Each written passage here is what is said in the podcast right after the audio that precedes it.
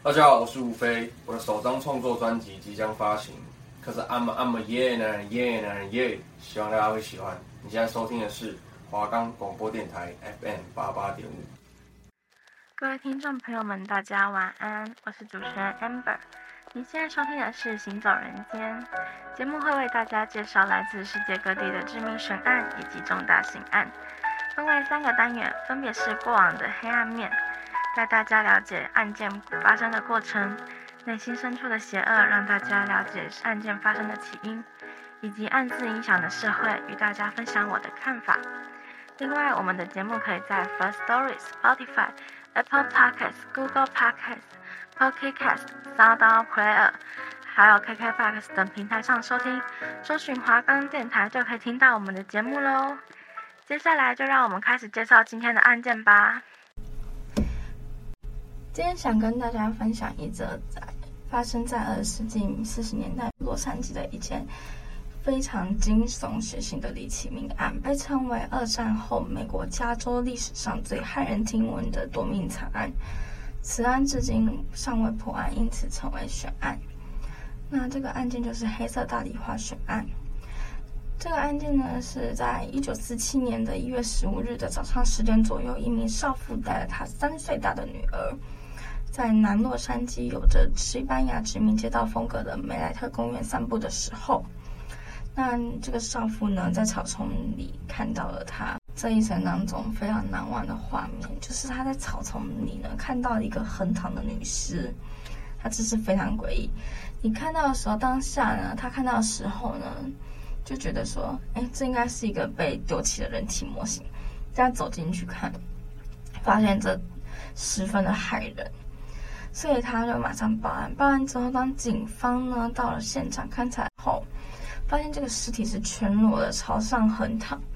那他嘴角地方呢被用刀撕开，使得他的脸部出现一个非常惊悚的笑容，俗称 Glasgow Smile，就像是我们电影当中大家应该有看过希斯莱杰演的小丑吧，就很像那个小丑的笑容。那画面呢，只能说是非常惨不忍睹。尸体的。嗯，他是从腰部割被割成两段，那他的姿势呢是双手放在头上的，手肘高抬至头侧呈直角状，那手臂是自然向阳，就像是一个破碎的洋娃娃一样。后来法医解剖尸体后发现呢，他的右胸呢有严重的撕裂伤，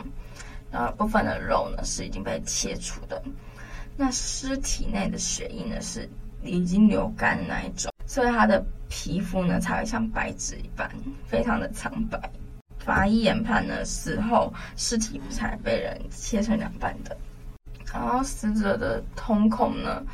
当下是已经就是完全没有生机的那种。在法医看尸体的时候，发现呢，我们死者呢，他身上有非常多的伤口，可以显示出他在生前有被疯狂的凌虐啊、毒打啊。而他的脏器全部被掏空了，他的肠子就摆在他的臀部的下方。那在在案发现场发，除了发现尸体伤口处以外呢，他没有任何的血迹。因此呢，警方研判说这个地方并非第一现场。死者的身份呢，经由警方确认是伊丽莎白·肖特。那他是波士顿人，早年生活在马赛诸塞州的梅德福市。和佛罗里达州，后来移居到了他父亲所居住的加利福尼亚州。在那个时候，人们普遍认为她是一个有抱负的女演员。尽管她在洛杉矶呢，没有从事任何知名的演艺工作。我们讲完了发现死者的经过，那我们现在就来聊聊，就是这个死者的背景故事。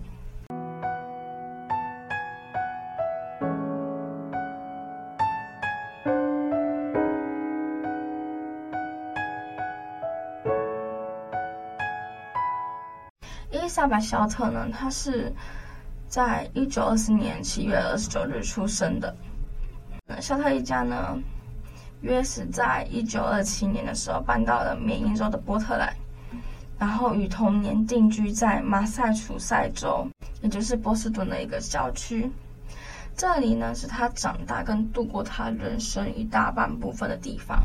伊莎白父亲曾经有建造过一个小型的高尔夫球场，但因为一九二九年的股市崩盘，他父亲失去了大部分积蓄，因此肖特一家破产了。一九三零年，他父亲的汽车被发现遗弃在查尔斯敦桥上。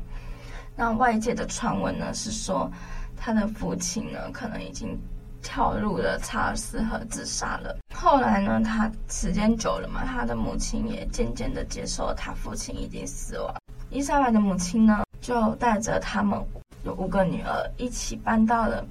梅德福的一个小公寓。母亲呢，担任部记员来养活他们。但由于呢，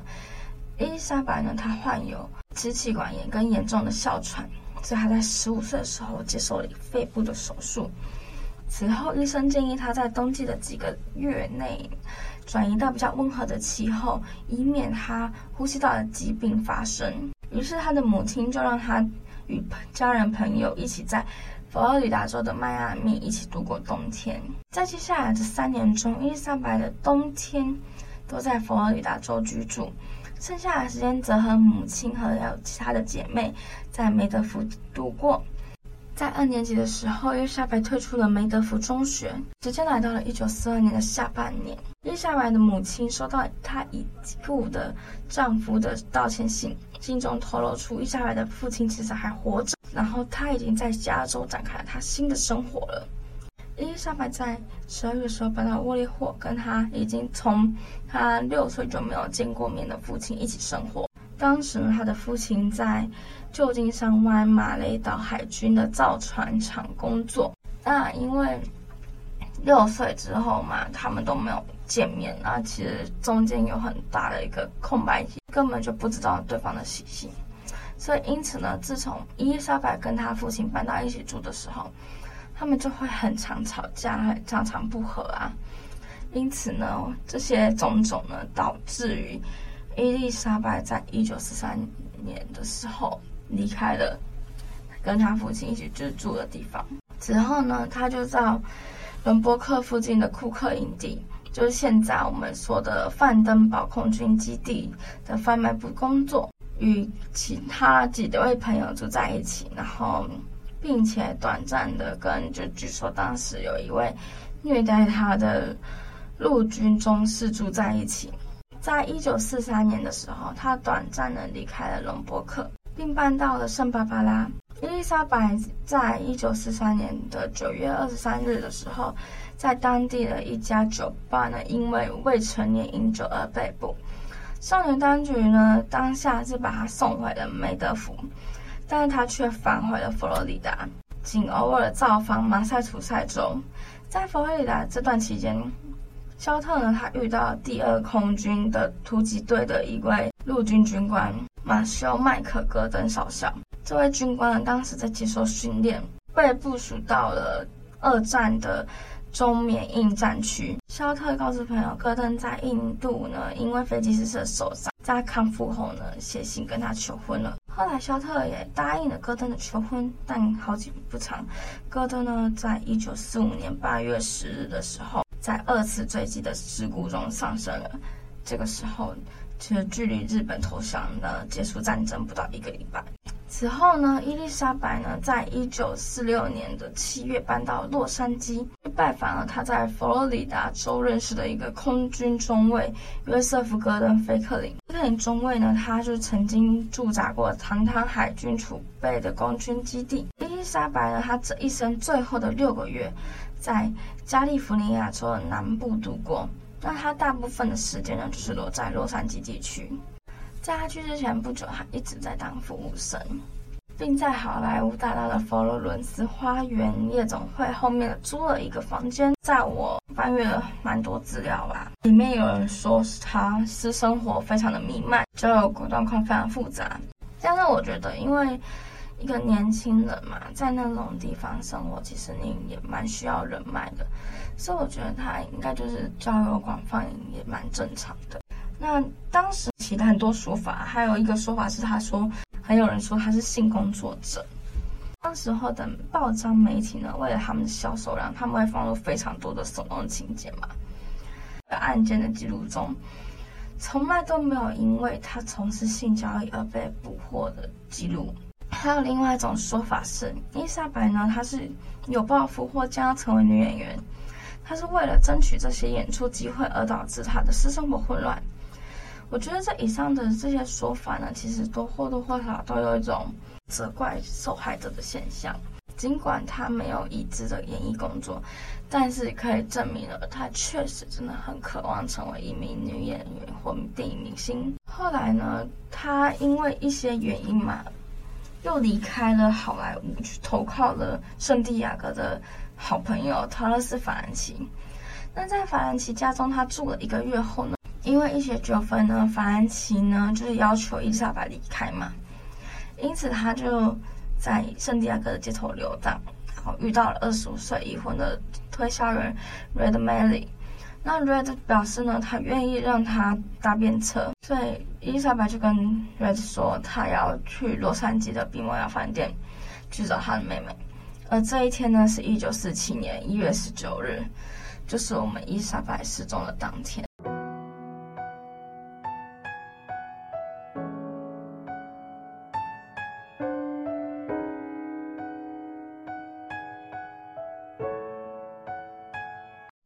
接下来进入到第二个单元——无人知晓的角落。因为我们这次呢比较特别的是，我们讲的是一则悬案。我们的单元的名称不同，但是内容呢也是非常精彩。我们开始来跟大家介绍，这是一则至今未决的悬案。它的细节呢引起了许多公众的兴趣啊，引发了各种推论猜测啊。有许多书籍跟电影就是以他伊丽莎白呢她的生涯以及她的遇害。当基底而创作的，她的谋杀也经常被认为是美国历史上最著名的味觉谋杀案之一，也是洛杉矶最古老的味觉案件之一。历史学家也将其视为二战后美国引起全球关注的首批重大罪行之一。那跟观众朋友们就说一下，当时啊，当时的那个社会风气就是，你的标题只要是黑色大理花，当天的报纸就一定会大卖。但其实呢，这个案件一开始呢是以狼人谋杀来称呼的，原因就是因为尸体呈现的样子就像是被狼人啃食过的样子。那听众朋友们是不是非常好奇说，哎，那为什么这个案子呢会被叫做黑色大理花呢？关于这个有三个说法，一个就是伊丽莎白有一头乌黑的长发，第二点就是伊丽莎白常常使用大理花来装饰她的头发，而且偏好穿黑色的衣服。第三个说法呢，据说该绰号是由加州长滩一家药店的老板告诉记者，曾光顾过这个药店的一个男性用黑色大理花来称呼此案。这个称呼可能源于1946年上映由维洛妮卡·雷克与艾伦·拉德所主演的关于谋杀的悬案电影《蓝色大礼花》，因此伊丽莎白在死后呢，获得黑色大礼花的绰号。啊，因为那个时期呢的报纸经常给特别阴惨的犯罪行为冠以绰号，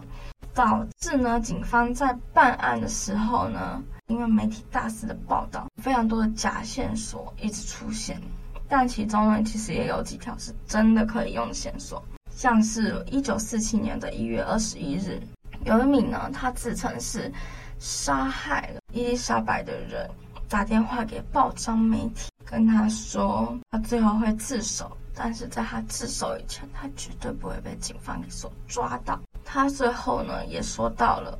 他之后会再寄有关于伊丽莎白呢，他个人的物品来证实了他就是杀害伊丽莎白的那个凶手。在几天后呢，一名邮局的工作人员发现了一个可疑的包裹，下面写的要给 L.A. Examiner。当时呢，曾经有个翻译吧，是说。好像是某一个法官，但 L.A. Examiner 它其实就是一家报社而已。那在这个包裹里面有一条讯息是写：“这是大理花的随身物品。”而这些字呢，它不是用手写的，它是用剪贴呃拼凑出来的。这些种种的原因呢，就会让警方觉得说，这个寄这些伊丽莎白的私人物品的人。有可能就是凶手，他可能就是真正凶手。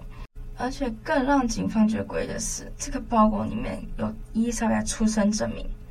还有他的许多照片。可是呢，却因为这个包裹呢被仔细的清理过，导致 FBI 呢无法在上面采集到任何可以使用的指纹。不过包裹里面有个地址本，上面写了一个人名，上面写的这个人呢，他是马克·韩森。这个马克·韩森呢，就是我们刚刚不是说伊莎白在夜总会工作过吗？马克·韩森就是那间夜总会的老板。同时呢，伊莎白当时也有租房子嘛，马克·韩森也是那个房间的持有者，在。美国作家詹姆士·艾洛伊曾经根据这个案件呢，有写过一部惊悚的小说，它是《洛杉矶四部曲》中的第一部。在小说中呢，艾洛伊写到说，他相信里面有一个医生是乔治·霍德，他是真凶，因为乔治·霍德他有个警察儿子，他的儿子叫做史蒂夫·霍德，发现呢，乔治·霍德他藏有。伊丽莎白的一些照片显示出乔治·霍德跟伊丽莎白呢，他们两个其实有过来往。那乔治·霍德本人呢，他在伊莎白案件发生之后呢，因为非法堕胎而逃离到了国外，并且在菲律宾定居，直到他老死。因为他医生的背景，所以我们可以合理的怀疑说，为什么他的那些器官啊，还有伤口啊，可以这么切开来的？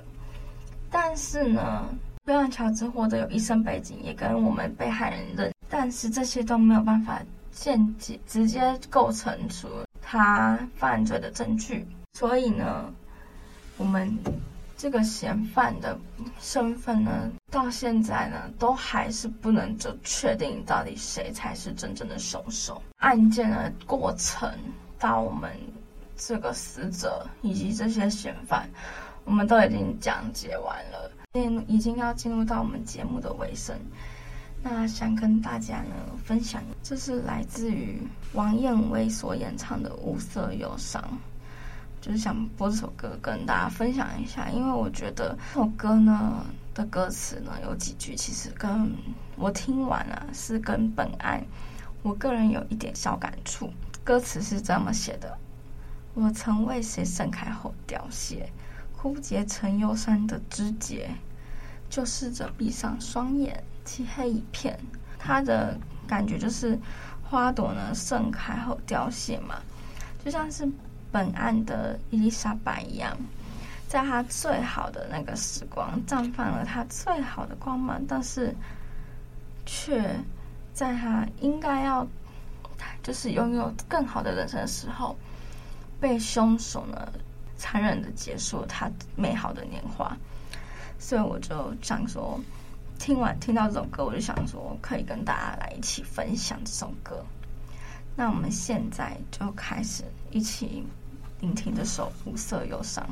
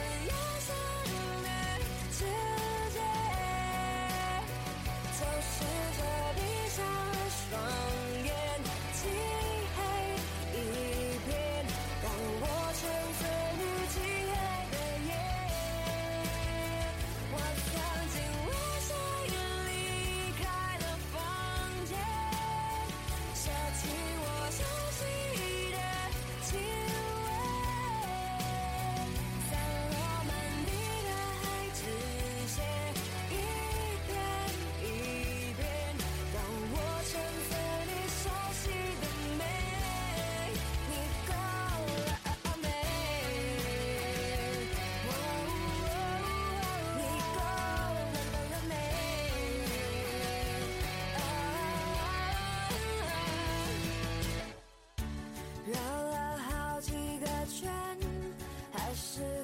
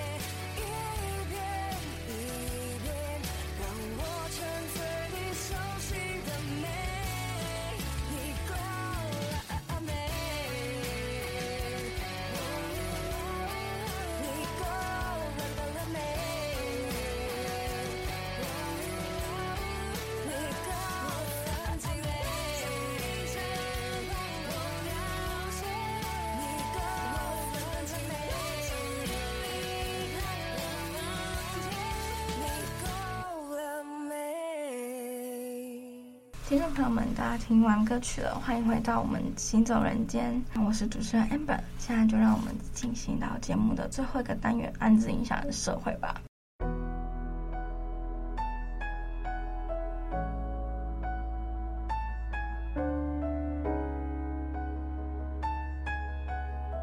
听完歌曲了，欢迎回到我们行走人间。那我是主持人 Amber，现在就让我们进行到节目的最后一个单元——暗自影响的社会吧。这个案件也算是非常非常知名又非常大的案，所以它对社会呢其实引起了蛮多的影响。例如说，在一九七五年的时候，有一部电影叫做《谁是黑色大丽花》，是由露西·阿纳兹所演的伊丽莎白·肖特，而约翰·古格里邓尼的在一九七七年的小说呢，它改编成电影《判我心锁》，主演的是劳勃·迪尼洛和劳勃·杜瓦。在一九八七年的时候，由詹姆士·艾尔罗伊所写的小说《黑色大丽花》将本次案件呢小说化了。那在二零零六年，布莱恩·迪帕玛的电影《验尸案外案》中，它是根据呢艾罗伊的小说所改编的。那电影呢，其实里面有少量的情节是跟就是本案有关联的，而在电玩游戏的部分呢，黑色洛城中有个玩家可以在其中一个凶杀科的任务完成后，逮捕到黑色大丽花的凶手，以及知名电玩游戏《侠盗猎车手 V》中的非主线任务。它是你只要收集五十张信件碎片，就可以找到凶手的位置，接着你就触发任务，可以处决或者是放过凶手。但是呢，由于他这个任务呢，金牌的条件是要杀掉凶手可以退职，预设剧情呢是将凶手处决。那你在游戏的手机上网搜寻 “Who Killed Lauren Johnson”，里头呢就是影射女演员遭杀害并且分尸，就跟本案呢黑色大丽花的有一些。情节非常的明显，就是也是分尸案，然后受害的人呢也是女性。那对于呢这次介绍的案件是，我觉得这个案件呢其实它非常非常的沉重，且也非常的恐怖。网上其实我们也是，你只要搜寻关键字吧，其实你也是可以找到关于这个案件的照片。那我个人呢去。看完那些资料，我确实也有去看到了那个，有些人可能查出是打码的，但是我有找到没有打码的，真的非常的恐怖。你真的要，就是你心脏要够坚强，胆子要够大，你才能够去承受那个画面感，因为是对视觉是非常的冲击。因为这个凶手的手法是非常非常的残忍的，而且我当时呢，其实也有去听人家讲解，但是。我听的其实就有点起鸡皮疙瘩那种，但是这用看了之后就会更加的害怕，毛骨悚然，真的是鸡那个鸡皮疙瘩真的是一直这样窜上来，整个人真的是觉得很可怕。听完很多人讲这他的故事，然后我自己也去查，知道就是虽然这是一则悬案，但最后还是希望伊莎白可以安息。然后这个案件虽然可能真的是现在已经完全没有办法找到凶手了，就像是不知道大家有没有知道有一个案件叫黄道十二宫连环谋杀案，这个案件也是一样找不到凶手，就有可能这个此案就是伊莎白的案件跟黄道十二宫的案件都找不到凶手了。当然是希望死者呢能够安息，能够在天堂呢过。好一点的日子，不要再受苦受难了。然后我相信呢，其实这个世界上就是有些人可能会，反正信者恒信，不信者就听一下。就可能会就是会有什么因果、因果论、因果报应之类的，我是相信的啦。所以我觉得那个杀害他的人啊，搞不好他晚年，或者是他的人生会过得非常的。凄惨啊！对啊，所以大家还是不要做那种恐怖的事情。那我们今天的案件就先分享到这里，本期节目就到这里喽。感谢您的收听，这里是华冈广播电台 FM 八八点五节目《行走人间》的现场，我是主持人 Amber，我们下礼拜见，各位听众朋友们，大家晚安，大家拜拜。